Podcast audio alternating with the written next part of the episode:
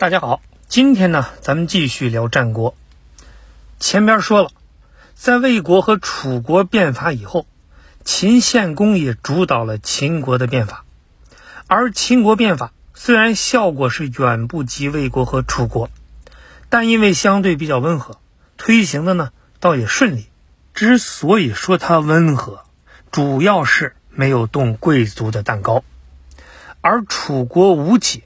和楚悼王的变法就是另一个风格了，因为太过于猛烈，旧贵族反抗的是非常猛烈，尤其是楚国的昭、景、屈三个掌握实权的大家族，那对吴起简直就是恨之入骨。屈一旧就曾经当面骂过吴起，但是呢，因为楚悼王的坚决支持，这些反对声浪还是一次又一次的。被打压下去。不过，有楚悼王这座大山，吴起还能呼风唤雨。一旦他没了呢，拉满的仇恨终有爆发的一天。可是谁也没有想到，这座靠山会倒得那么快。就在楚军平推魏军的时候，眼看着魏国就要崩溃，楚国后方却传来了噩耗：楚悼王暴毙。没办法，吴起只能是返回国都参加葬礼，而国都的老牌贵族们也憋着劲儿要收拾吴起。等吴起赶到灵堂，吊唁的人是络绎不绝，人们都趴在地上痛哭，但是眼睛呢都在瞄着吴起。一看到吴起来了，所有人是同时掏出兵刃，扑向吴起。灵堂上是箭如雨发，铺天盖地的射向吴起。吴起知道，今天是绝对走不了了，眼睛里就像要喷出火一样。他是大吼一声：“我今天就让你们知道知道我的厉害！”然后他是不进反退，大步的冲到灵堂中央，趴到了楚悼王的遗体上，然后大呼：“群臣叛乱，谋害我王！”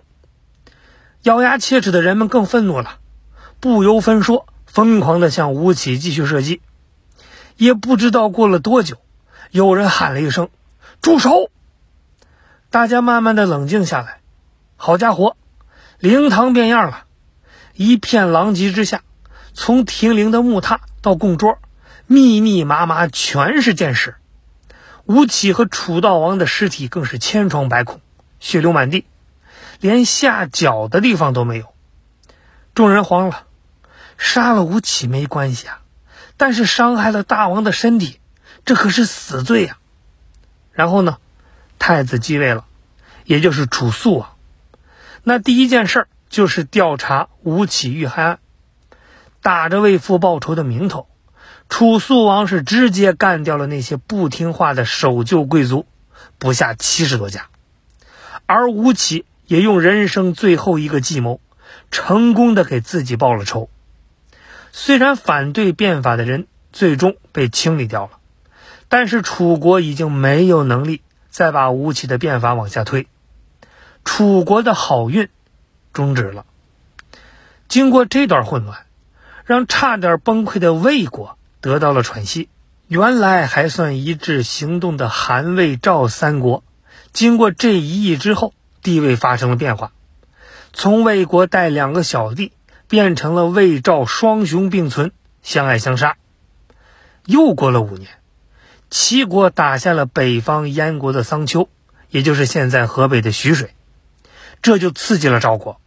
然后赵国提出请求，三晋是再次联合抗击齐国，还真不错。三晋好像又回到了那个巅峰状态。